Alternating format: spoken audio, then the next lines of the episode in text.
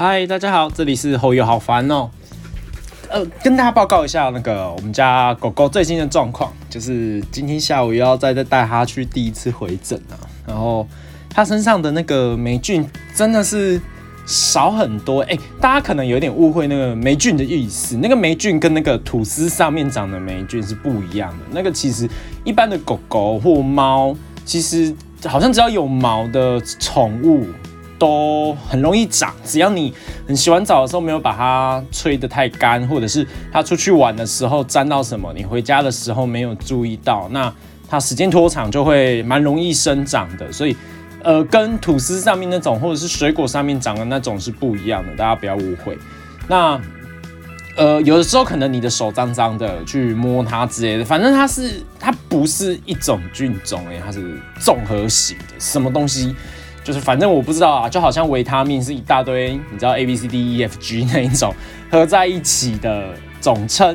那他现在状况有好很多了，只是我们还是要每天给他塞药。我跟你讲，我从不会塞药这一个礼拜以来，我现在可以两颗药一起塞进去，我真是佩服我自己。因为其实塞那个药有一点小残忍啊，因为它会反抗，所以它的嘴巴会想要咬下来，那就可能会。刮到你的，他知道他不能咬你，但是他还是会想反抗，所以你还是可能像像我大拇指，其实很常被刮到。然后因为你要伸到它很里面的地方，要伸到它可能我们人类扁条线的那个位置，舌头没有办法再把它推出来的位置，它才可以吞进去。所以有一点我自己觉得有点残忍啊，如果有同理心的话。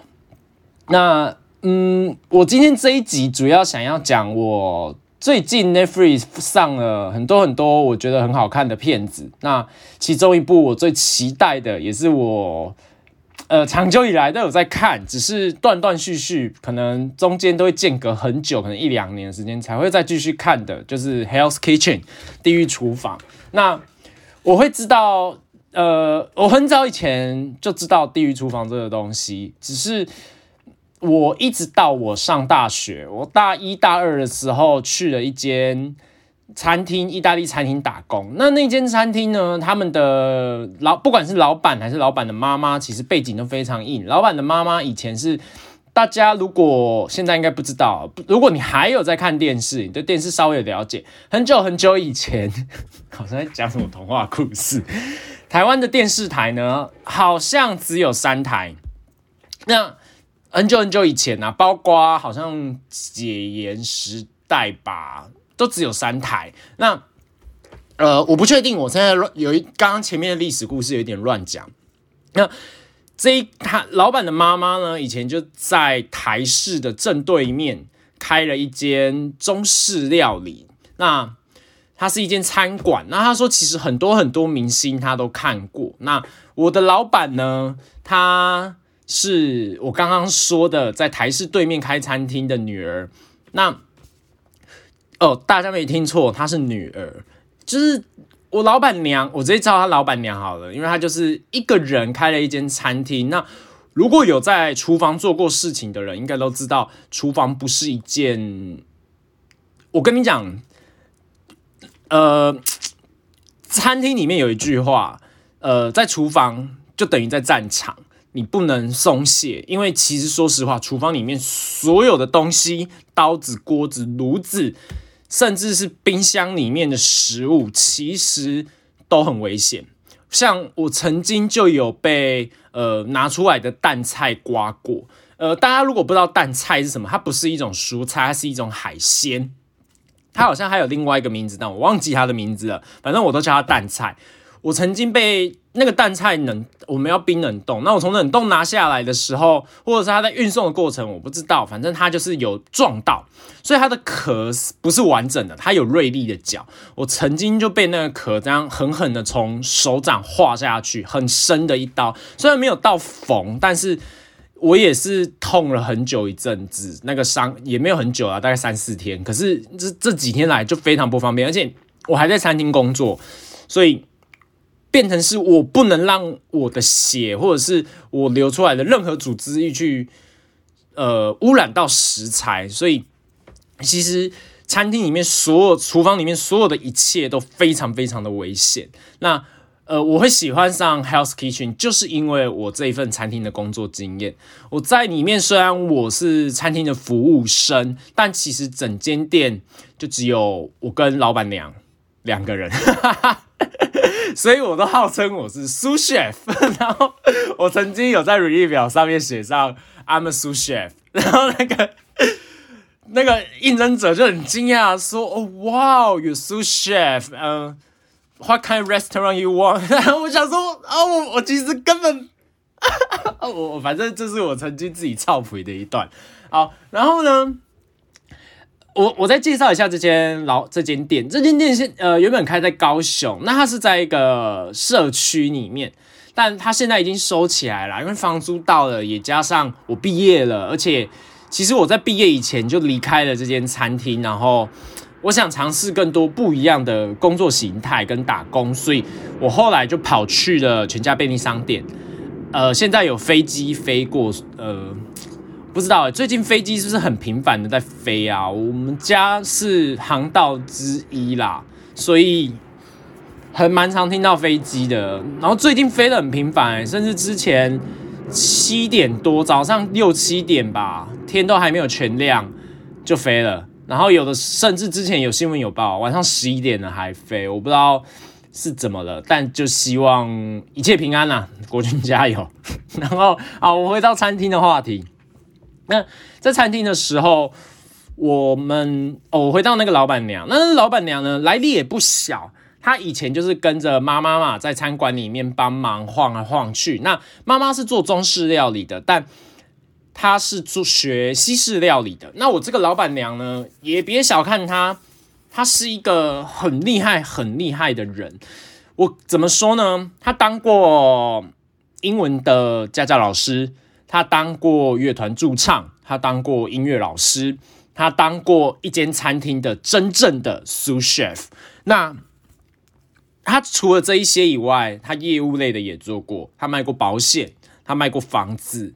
然后说实话，他其实也没有年纪很大，我记得他好像才三开头吧。那他就很努力的存了一笔钱，开了这间餐厅。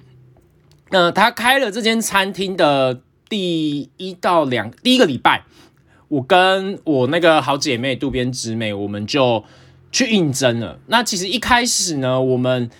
还比较想偏在学校人际关系部分，所以那个时候我们跟老板，老板非常非常好商量，他是一个非常非常好的人，甚至哦，他现在在，他现在想想当保姆，因为他们家最近很多人生小孩，然后很多 baby，所以他也也生过小孩，所以他也对这方面有了解，但他想要更厉害，所以他就也去学了，也去做了，那。他现在呃在台北，他也还在学习当中。我觉得真的就要像他这样，活到老学到老，什么都去学，什么都去做，走一步看一步，你的目标会自己慢慢出现。那那个时候，我跟渡边直美的做法是，我们只上假日班，而且我们。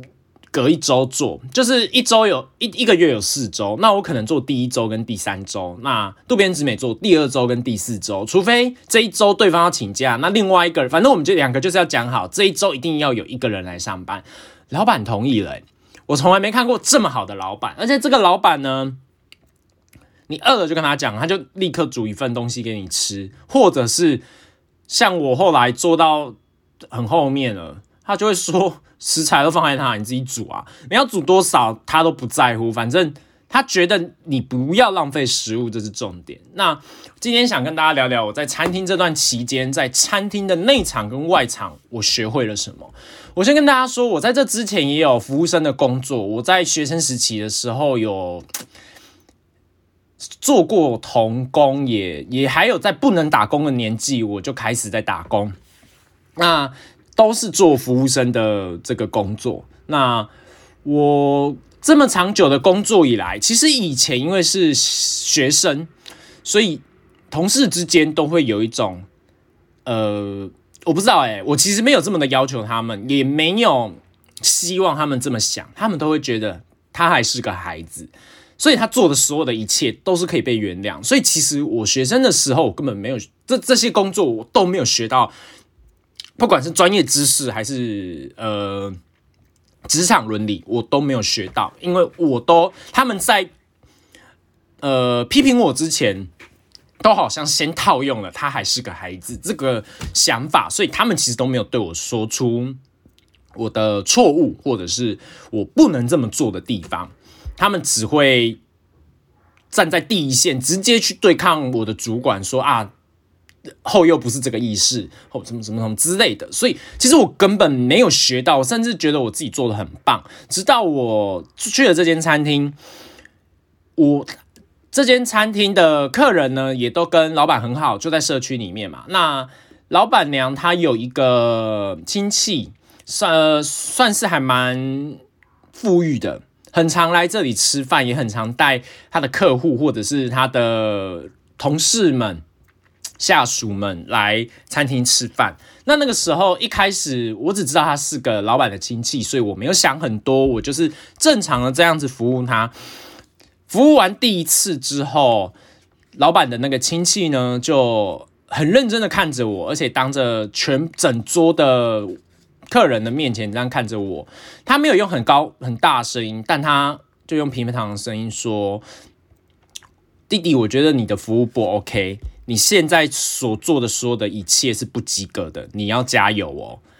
那其实这句话伤我很深，但我没有把这句话跟老板说，我就安静的下，我就跟他讲：好，我知道了。那呃，今天的服务还可以吗？食物食物还可以吗？口味还可以吗？我就正常的，就是做我一开始接收到的 SOP 的指令，就是我要跟客人询问口味跟服务。那我们餐厅没有收服务费，但是这是老，反正这是老板的店，老板自己定的。那我不在乎，反正我就是来。说实话，工作那个当下，我只觉得我只是为了钱来的，我才不管你，我才不管来学什么东西。好，而且我只是个，我那个时候，我我学学年轻的时候，其实我是一个蛮偏激的人。如果大家一直在听我的内容的话，所以那个时候我就会觉得。我只是在赚钱的，我没有来学东西，而且我那时候有个很糟糕的刻板印象，就是我蛮瞧不起服务业的人。我会觉得，就是没有专业知识才会去学服务业。后来我真的觉得我很糟糕，而且我错了，因为不是每个人服务业，大家好像听起来大家都可以做，但不是每个人都可以做到最好的服务生。不然为什么会有米其林餐厅？为什么会有？没有人的餐厅，为什么 Google 评价上面会有人说他们态度服务不好？可是却也有直接得到国际认证的米其林餐厅，为什么会有这种水准的差别？也就是不管你今天做什么行业，我们都要向最好的那一个，或者是最强的那一个去学习，然后。不要只觉得我已经够好了，因为永远会有一个比你更强的人，或者是永远在可能现在你可能是最好的。像我很喜欢 Hell's Kitchen，有可能 Golden Ramsy 他已经那么多星星了，十一颗吧，那他都已经这么强了，会不会有人比他更强？一定会有，可能现在不会有，但可能十年、二十年过后，会不会出现下一个更强的人？一定会有，我觉得。所以那。呃，我在这间餐厅里面工作的时候呢，就因为老板的亲戚跟我说出了弟弟你现在所做的一切不行，所以我开始反思，为什么我会不行？我不是就做服务生的工作吗？后来我我先把这一句话放在心里，那我继续做事情。那我后来每一次上班的时候，我都告诉自己一句话，就是我只要先把基础，我先把基础打好就好。我我的餐盘，我该怎么端上那个桌子？然后我在送餐的时候，就算我再怎么的慌张，我要怎么去应对客人？我想说，我先把我的外场工作给修好，因为内场有一个经验非常十足的老板，他会去 cover 所有的一切，所以我先把我外场的基础给打好。当客人问我事情的时候，我不要在那边。像我录音有时候还是会这样，就是会呃呃诶之类的，一直想事情。那可能还有灵机应变这一点。可能客人今天他问了这个食材是从哪里来的，我不知道怎么回答。但是像我以我之前的我会就会呃嗯，我不知道诶，但可能现在的我就会学着跟他讲说，如果我大概知道哪些食材从哪里来，我就会说，这都是每天早上去菜市场买的新鲜的蔬果，然后蔬菜也是。那食物的话，我们大部分都是冷冻的，直接买那种冷冻包，那从食品材料行那里买来的，什么之类的。如果我真的真的不知道这个食材在哪，很简单，就是老实的跟他说我不知道，但我去跟内场确认一下。那。跟他们在对应的过程中，你也会发现，每一个人，当你今天问他食材还好吗，或者是呃不是食材还好吗，料理还好吗，或者是呃服务还好吗？其实大部分的人都会在这一句话回答以前，给你一个怜悯之心，说嗯很不错。就算他今天不是那么的满意，他也是会跟你讲很好。但当你有办法跟他问到其他东西时，可能像。他问你：“哎，你们这个食物是什么啊？”的时候，其实，在你这样子跟他来回的对话、抛击球的过程中，你会发现，其实他今天有一些不满意的东西。呃，我我不知道怎么跟大家举例，但是那个当下那个讲话的那个语气跟那个对话，你会发现，他可能觉得今天的番茄汤不够番茄，或者是今天的呃意大利面。呃，可能奶油意大利面的奶油有一点盖过了面的，怎么说呢？扒不住面皮面面体这样子。那当你一听到这个问题，我第一个反应当然是向内场反应啊。那我下去跟内场讲的时候，呃，老板娘会依照我的问题回答我该有的事情。像如果番茄汤的不够番茄，那。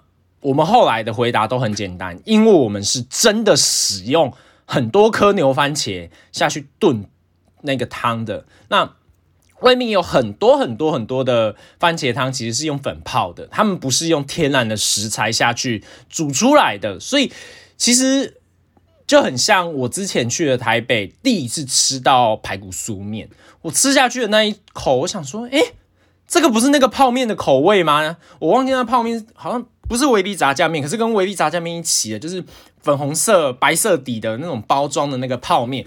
我说这不就是那个吗？怎么会味道一模一样？后来我才知道，那一家店的所有的食材都是天然的食物下去炖出来、去熬出来的东西，而那个泡面是用粉泡出来的。所以我才发现，原来化学的东西可以学的非常非常像天然的口味，但是它永远是个化学的东西。可是。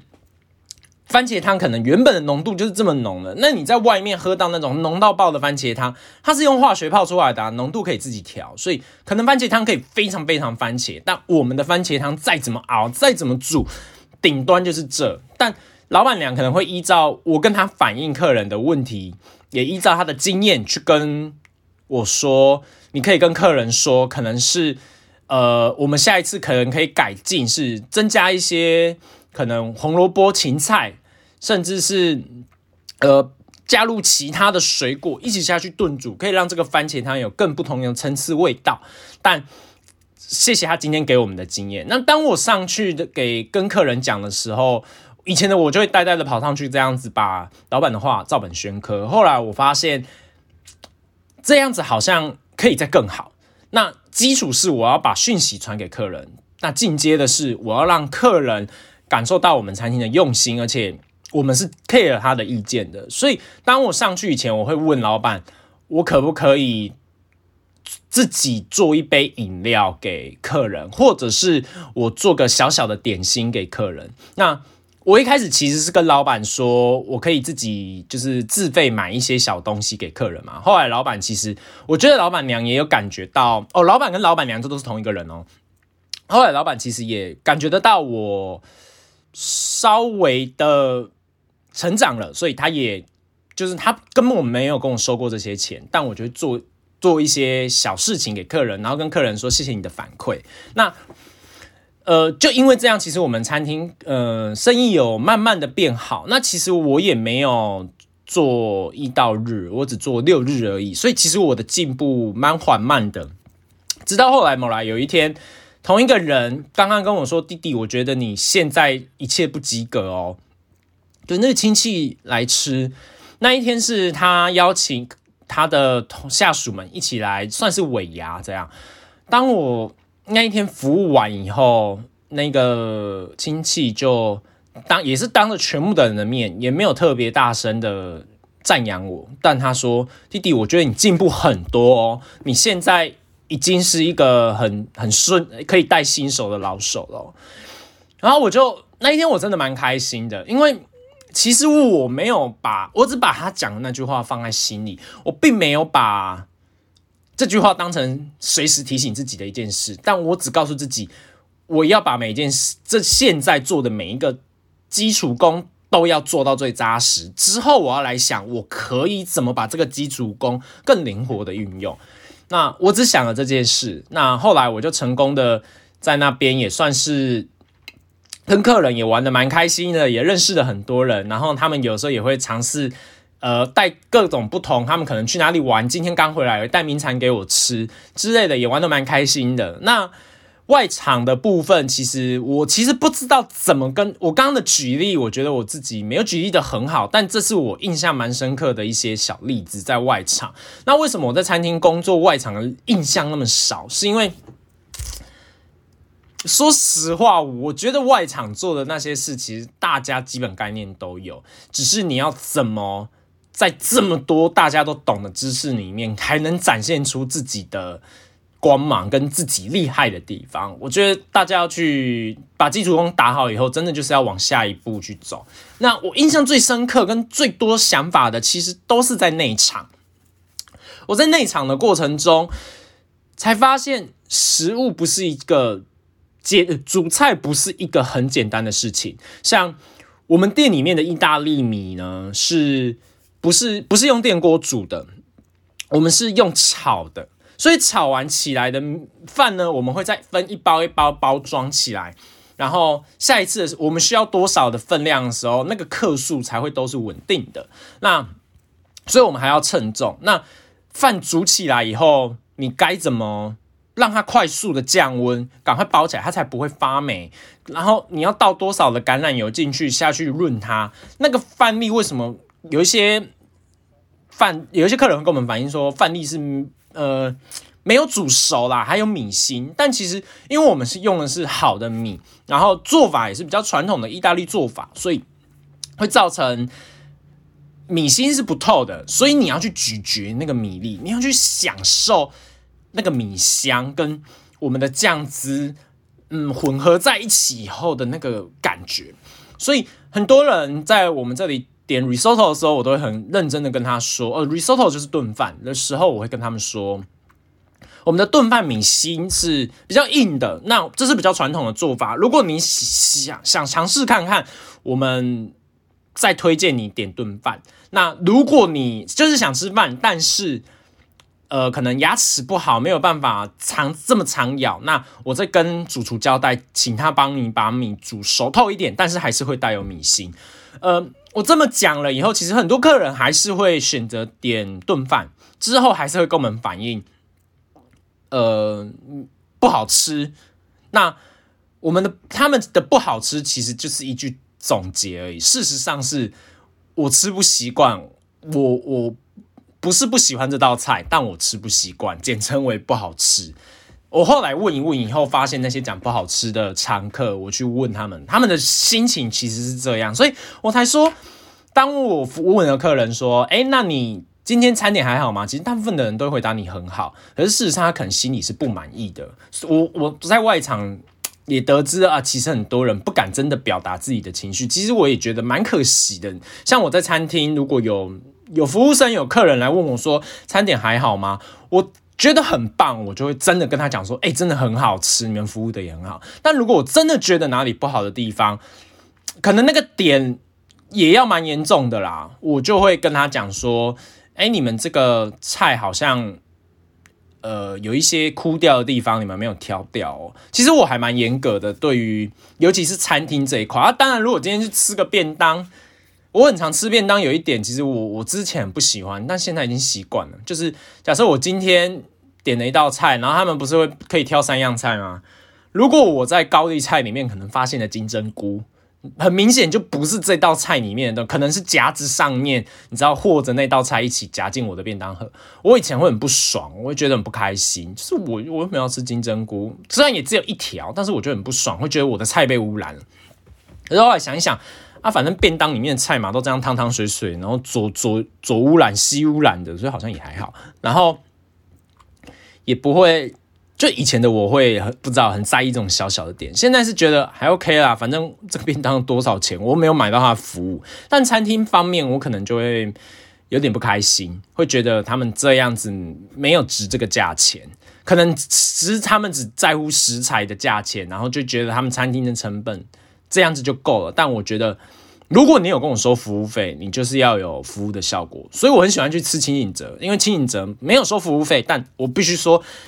他们没有收服务费，服务的还这么的，我觉得算是有贴心到，所以我还蛮喜欢吃清景泽的，而且 CP 值也很高，也才点最便宜的锅也才两百四吧，还两百三，所以我就 OK。那我在餐厅的内场呢，除了学会了这些，还真的看到了很多很多危险的事情发生，像我们餐厅曾经有呃发生过，就是汤煮好了，那嗯，端起来的时候可能倾倒了一点点，所以有一部分不是是很大量的水呢，就流到了瓦斯炉里面，造成瓦斯炉可能塞起来，然后水蒸气就瞬间冒起来。那一个当下，如果大家知道的话，水蒸气的呃比热其实比水或铁还要可怕，所以呃明明都是假设都是一。一公升的水好了，一公升的热水泼在你身上，跟一公升的水蒸气冲到你身上，其实一公升的水蒸气烫伤的部分会变得更严重。好，这是呃，这算物理还算化学？反正 自己就是大家知道，水蒸气其实比热很可怕，它带的热量更大，所以那个当下差那么一点点，我可能要送医院。好险是我闪开了，而且我老板。下意识瞬间的把火也全部都关上，然后把我推开，然后也接过了我手上的锅子，所以我没有被水蒸气碰到，然后也刚好本来那个抽风机就在抽嘛，水蒸气就快速的被抽走。那那当下我真的是傻住了，因为水就就就一瞬间而已，眼前就一片雾，好险我是被撞开的，不然我现在双手可能就被烫到。那也发生过。那个刀子其实力道是，它根本你根本不用出力，你轻轻的划过你的皮肤就可以把你皮给割开，你就可以皮开肉绽。餐厅里面的刀子其实也有分很多很多种，那我刚好很衰的拿到那一把，就是非常非常利的那一把。我也曾经切过自己的指甲，然后也切过自己指尖那边的肉，也都有。那我其实当下在学习的那个当下，我我不是担心我自己的伤势，而是我觉得我浪费了食材。因为当我切下去的那一瞬间，血溢流出来了，这一颗牛番茄就是要丢掉了，至少沾到血的这全部的这一部分，这一整块都要丢掉。我们老板其实对食材非常的严格，你不能因为你的血渗出来了。只沾到牛番茄的左边，所以你就把左半边切掉，右半边还能用。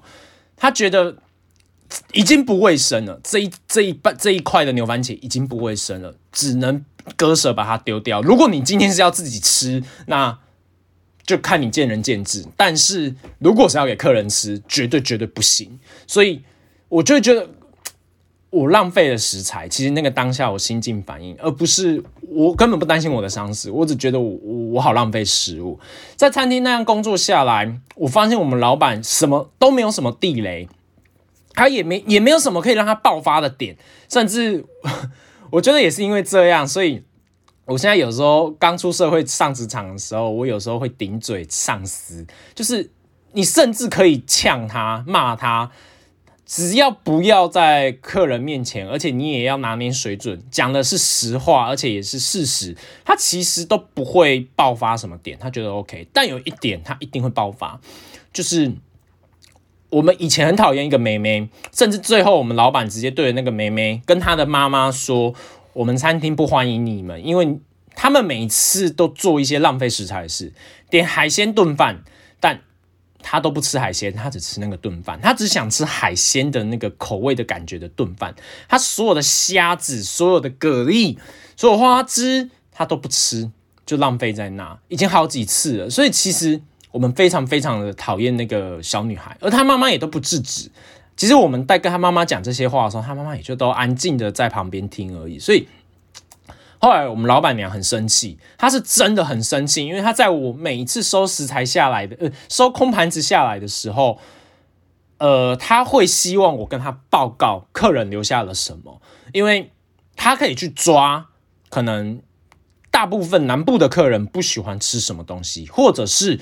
他如果会把那个东西留下来，一定会有原因。可能客人自己心理因素，可能他他过敏，他不能吃。那我们会记下来，下一次这个客人来的时候，可能他不能吃甲壳类的，那我们就换成其他的海鲜，甚至建议他就吃鸡肉、猪鸡肉或者是猪肉。那如果发他留东西下来，一定都会有原因，一定会有一个讯息。所以我们老板希望外场可以去偷偷的打听是怎么回事，所以。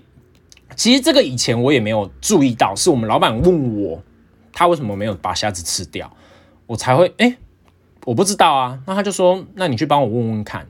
那这一点我觉得是所有厨师的算是地雷吧。你食物就是把它吃光，甚至你今天说你吃不完，你要打包。其实我们也准备了很多那种很精美的外带的盒子，但是。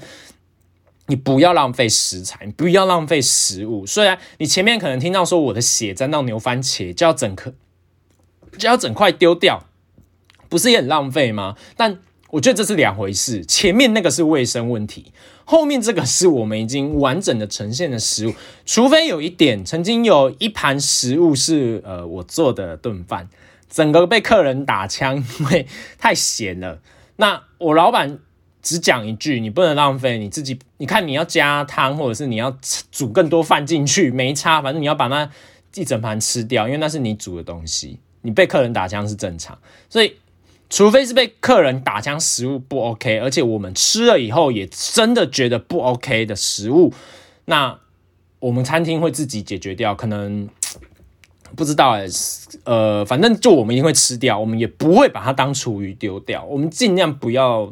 丢厨余桶里面有有，除非都是食材，可能，红萝卜切下来地头之类的东西，我们尽量留这些一定会丢掉的食材。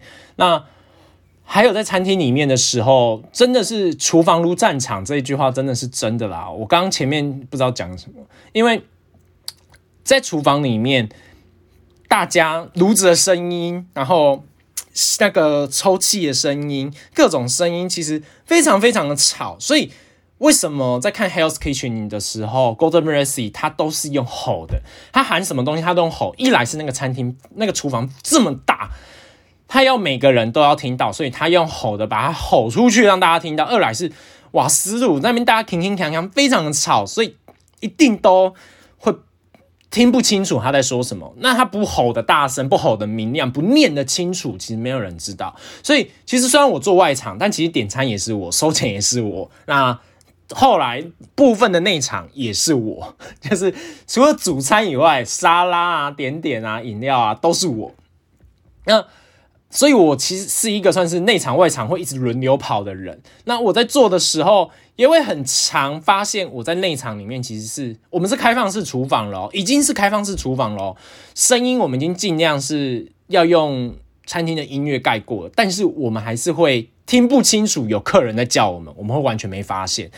然后还有就是像我刚刚说，我会内场外场这样轮流跑，所以我会一直经过炉子。那老板就会很在意，我安安静静的走过去。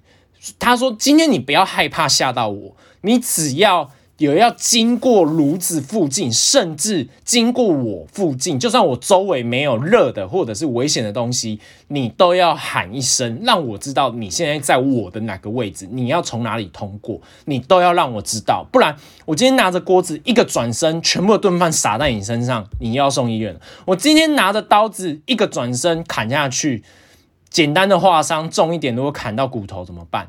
那些刀子都这么的利。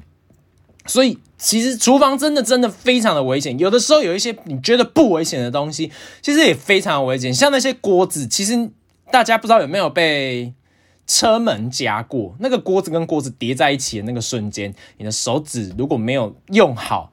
像大拇指就很常被夹到，其实那非常非常痛。你在你可以看到你指甲里面整个都是血，但它就是隐藏在指甲里面不会跑出来，那非常非常的痛。或者是 有的时候真的就像我说的，刚刚说的蛋菜那种食材，其实也都是会伤到你的。所以厨房真的真的很危险。那我在看 Hell's Kitchen 的时候，我就会非常的有感觉，因为。我有过的这些经验，我学其实厨房有好多好多可以讲的东西。我今天真的是讲个皮毛而已。在 Hell's Kitchen 里面，大家可能会有一些会觉得说你是白痴吗？我已经跟你讲了，两份牛肉，一份猪肉，一份鸭胸，为什么你会记错？为什么？而且重点是我今天处理肉上台，我就是两份牛肉，一份猪肉，然后一份鸭胸，有那么难吗？为什么你会乱记呢？其实。就像压力锅一样，当你在压力之下的时候，你做出来的事情，你自己都想象不到，甚至你就会想说：“我到底在干嘛？”所以，那个当我我才会前面一直说，当我在试着学外场的时候，我只告诉自己，我要把我的基础学到最好之后，我再来思考我要怎么让我变得更好。其实我觉得这件事情全部的工作都是一样的啦。那如果你你这个基础你就已经都没有办法打到好了，没有办法打到稳了，就会发生呃餐厅里餐厅里面的那种，就是我刚刚说的两份牛肉一份猪肉一份鸭胸，你绝对绝对搞不好你连怎么料理都失败了，甚至就算你背对的数量，你做出来的东西全部被打枪也没有用啊。所以。所以我才说，基础打好，到压力锅这个状况下才会比较好。而且 Health Kitchen 里面已经不像是，诶，里面已经都是真正的厨师了，都是有经验的。那你想一下，他们这些有经验的人，已经可已经经历过比我还要严苛的考验的人，都可以发生这些事。可能，可能你会觉得那些人有一些自大，但他自大一定有他。的有某一些实力，那他们来了都有办法发生这些事，那你呢？他们都已经是专业的厨师了，所以，我我很常在看 Hell's Kitchen 的时候，会告诉自己，我厨房那一场还有更多要学的东西。甚至我老板他也很喜欢看 Hell's Kitchen，可是他看的心境又跟我完全不一样。其实我在跟他看 Hell's Kitchen 的时候，我们两个有时候下班不会回家，我们就会。找非常有情调的把餐厅门关上，然后我们有个吧台，我们就会在那边，他就会切一些 cheese 或煎一些呃培根，或者是我很喜欢吃香德国香肠，所以他会特地为我准备一些德国香肠，然后就准备不同的红酒或白酒。那有一些他的好朋友就会来，我们就一起聚在一起聊天，或者是我跟老板一起追剧，然后一起对着 iPad 在那边骂说：“干这个人怎么会这样？”就很爽。那在这过程中，我老板就会一直跟我解释说，为什么他现在要做这个动作？那他现在做这道菜有多难？那呃，不知道大家知不知道番红花这个东西？番红花是一个非常非常贵的东西，但是你要看是番红花须，我都叫它番红花须啦，就是你知道很它很像须须胡须这样。还有一个是番红花粉，那番红花须其实非常非常昂贵，它非常的贵，它。一朵花大概可能可能只有两三根须须而已，所以它非常非常的昂贵。那我老板就会跟我讲这些不同的差异，跟介绍食材。那当他一介绍食材下去，你就会哇塞，怎么同样都叫茄子，有那么多不同的品种？然后其实真正的茄子是圆形的，椭圆形的那种感觉，细。不像台湾细细长长的，我我这些也都是他跟我说我才知道。然后同为茄子，也有分成不同口味的，呃，不同品种的茄子。厨师就是也不是一个很简单的 知识，他有他自己的专业。那我在跟老板交流的过程，才发现原来厨房这么这么的难。所以我后来也很简单的告诉自己一模一样的道理：我把基础先做好，我刀工，我刀子该怎么拿，怎么切。我先学好基础就好，剩下来的我就是很简单的推刀跟拉刀，我就推跟拉就好。剩下来的那些功夫的我就不学，我先把最基础的学好。那其实后来我在餐厅做了这么，我也做了两年吧。之后我在大四那一年，就我们学大家都有选修课，那大家当然就会选比较好过的课。而且我重修那么多，我没时间读那么多多书，所以我大四那一年呢，就参加了学校的呃餐饮课。那那个时候我其实还蛮开心，有一点感到原来我进步了这么多。因为那时候我们我跟渡边直美还有。我们的会长跟一个不认识的陌生人，然后还有我们班的另外一个同学，反正我们就五个人一组。那我们一组的时候，那一个我不认识的人，他很常翘课，很少来，所以大部分都我们四个人一起做。那我我就是负责比较偏善台的部分。那呃，其实我们各自也没有说谁去负责哪一个部分，可是我就比较偏善台。那前置处理哦，呃，渡边直美在做，那可能去。听老师介绍跟煮这道菜，可能就是由会长跟那个我们另外一个同班同学一起去做。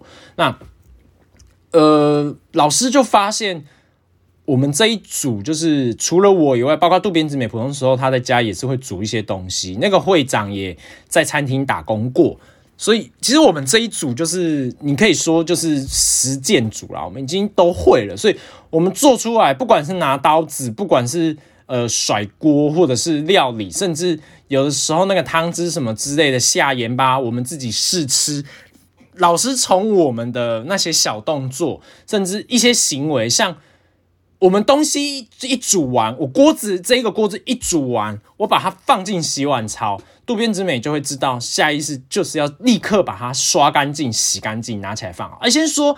那种锅子不是不粘锅，哦是就是完美的铁锅，它上面没有再镀一层东西。如果大家是不粘锅的话，记得要等它，就算它上面已经有烤焦东西粘在上面，你们也要把它放凉，再去浸水。浸水以后，等那个东西好漆，已经浸了一阵子，可以刷掉的时候再刷掉。不粘锅。不要很热的时候就去碰冷水哦，那个涂料会脱落。那如果像我们这种都是铁锅的，就就没差，你就是要赶快把它洗干净，然后放在旁边。所以我们的洗碗槽里面永远除了那个厨余袋以外，永远都是空的，都是干净的。我洗完的汤匙，我我试吃完的汤匙一放下去，就会有另外一个人立刻去把它洗掉。然后所有的一切，包括我们最后在清洗扇台跟。整洁的时候，老师都知道他不用来看我们这一组了，他就是最后过来试吃我们这一组就好了。然后，甚至老这句话是老师直接说的，他就说：“你们是不是都都你们是不是都做过啦？”因为他说我们的所有动作都比呃当班的其他学生来的专业。一看就知道这个人是有底子的，然后他就问我们几年级，我们就说我们大四，然后他们就说哦哦，那那我们我们系上的人要再加油，就是所以当老师这么说的时候，我们其实是蛮开心的。那就原来我们在不知不觉中已经赢过了他们的可能大一大二的新生。我我其实不知道跟我们同班的那些餐饮系的是几岁啊，也不知道他们是。就反正我我们我们没有特别去那边交朋友，我们就是去那边修课而已。那个当下其实真的蛮开心，原来我们在不知不觉当中已经这么强了。老师甚至完全对我们放心，也都不管我们，只最后会过来试吃，然后吃完，甚至每次我们以前都会选他觉得最棒的那一道，我们就是常常不是第一就是第二的那一那一组，然后。摆盘也 OK，因为我们就在意大利餐厅嘛，所以摆盘也也都摆得很漂亮。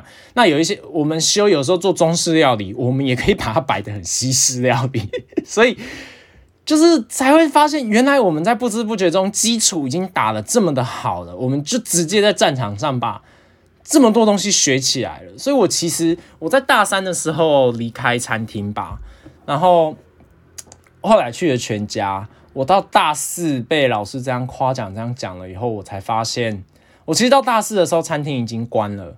然后那时候我，我才发现，原来老板已经教了我好多好多东西。甚至那个时候，在我还在餐厅的时候，老板有希望，如果我愿意的话，他想要把我当成他的徒弟那种感觉，把他所有会的一切教给我。而我那当下没有想要当厨师，就说就说我以前有一种刻板印象，觉得厨师谁都来做都可以。虽然我已经学会了这么多知识，知道厨师不是一件容易的事，但就是我那个时候的观念就是有一点不尊重很多职业就是了。那后来毕业以后呢？我我仔细去回想，我才发现我放弃了一个非常非常好的机会。因为其实对煮菜对我来说，我也是蛮有热情的，然后也是属于那种就算发生的挫折，我也不会觉得啊算了啦，我做不来，我反而会告诉自己说不行，我再试一次，我我一定要你知道，就算是。呃，可能是挑鹅啊，好了，我也要一直挑，一直挑，一直挑，挑到我合格为止。就是我也是有热情的，可是我那个当下我没有意识到，这个人是一个非常厉害的人之外，他的老板的妈妈也是一个非常厉害的人，他们都是很专业的厨师。我还记得我们之前有去吃尾牙哦，那间餐厅不便宜哦，那一桌也是好像要。好像三万块哦，然后我们才十个人哦，很贵哦。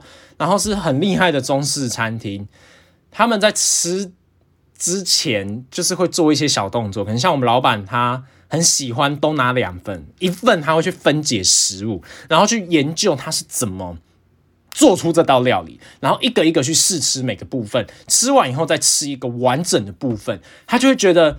他分解了这个厨师的功夫，他觉得这个厨师很厉害，很佩服他。但也因为这样做，所以他们会发现有些食材的味道怪怪的。像他们就那一天就有直接打枪一个凉拌木耳，就说那个木耳坏掉了。可是我吃我已经吃了半半碗去了，我都说没有啊，我觉得很好吃啊。他就说他就请他们就直接请那个服务生把那个凉拌木耳拿回去厨房跟。他们就说直接请那个主厨吃，就知道这个凉拌木耳坏掉了。然后后来那个主厨亲自到我们包厢里面说：“对不起，凉拌木耳坏掉了。”然后那个当下，呃，才就是我刚刚说说我不 OK，后来说弟弟你可你你有进步哦的那个亲戚，才直接说他们一个是已经四五十年的老师傅，然后一个是有曾经出国学过煮菜的的。西餐师傅，所以他们两个厨师都很厉害，尤其是那一个老板娘的妈妈，那个更厉害。他们的都是要，你知道那个主厨可能要叫老板娘的妈妈一声，嗯，乖的那个意思。然后那个老板才吓到，然后才听到哦，老板娘的妈妈的名号，也都知道这个人，才感到就是觉得啊，自叹不如，说啊，真的是狗眼不识泰山啊，什么之类的，然后才就不好意思，然后就走掉。那。我后来其实那当下我都没有意识到，那个当下就是脑袋空空，想着我要吃饭。后来我才想到，如果我当下接受了老板的邀请，成为他的徒弟，其实我是一个我早就握有资源的，我把它放弃的人，其实还觉得还蛮可惜的。但是反正路就这样子嘛，会一步一步走出自己的路，那我就慢慢学，慢慢走，然后什么东西都玩玩看，就觉得哎蛮好玩的，所以。最近看到 Health Kitchen，就是回想起以前在厨师在餐厅的这些小经验。那其实有很多很多的餐厅的想法，跟很多餐厅发生的趣事，我今天都没说，真的只讲皮毛，只是跟大家推荐一下 Health Kitchen，终于在 Netflix 上第十八季上了。那我刚刚是已经看完两集了啦。它这一集的特色呢，大家去看第一集就知道这一集的特色是什么。你知道 Health Kitchen 很喜欢搞一些有的没的，我觉得蛮好玩的，然后也。很开心，就是可以看到一些以前的人，虽然我都不认识他们了，但是他会播一些回顾片段。看到那些回顾片段的时候，就觉得，嗯，哇，原来是他哦！真的是不止女大十八变，男大只要是人都变，好夸张哦！有些人明明以前是瘦的，现在变胖了；有些胖的，现在变瘦的；有些瘦的，以前现在感觉好像吸毒不犯一样。看到他们就觉得好怀念哦，然后就觉得其实我也很久很久很久，我好像出社会以后，我已经三四年没有看 Health Kitchen 了，所以最近看到我就好开心哦，所以还蛮推荐大家赶快去看一下第十八季的 Health Kitchen。然后我也没有特别想到说啊，我要去看 Health Kitchen。好了，那我是后佑，今天跟大家推荐这一部呃实况剧。然后也推荐大家，如果有兴趣的话，可以去研究一下呃明星餐厅或者是内场，那也也是我自己的算是成长经验啊。不要瞧不起任何职业，每一个职业都有属于自己的价值跟属于它困难的地方。以前的我真的是。年少轻狂啊，那个时候真的是还蛮不尊重，蛮多蛮多，不仅职业，甚至有的时候是一些看待的事情，很多观念都不对，所以而且还很自以为，这是最可怕的。那我其实也不知道为什么我会忽然，你知道，那开关被打开，然后就想通了。不过就是反正。现在现在过得开心就好，不要去伤到别人就好。好了，那我是后右，如果你有其他的想法的话，可以在 First Story 底下留言，或者是到 Instagram 搜寻后右好烦哦，也可以找到我，然后私讯我。那就这样子哦，拜拜。